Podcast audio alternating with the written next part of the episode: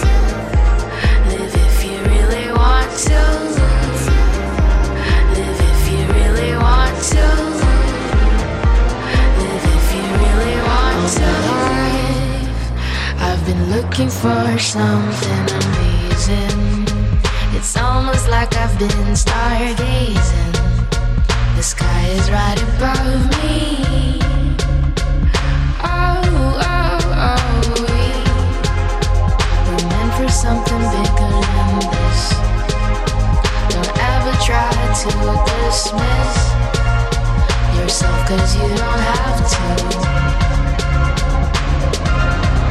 Find your life, don't hide from what you are and rise before you fall and hope for something more. Live if you really want to. Live if you really want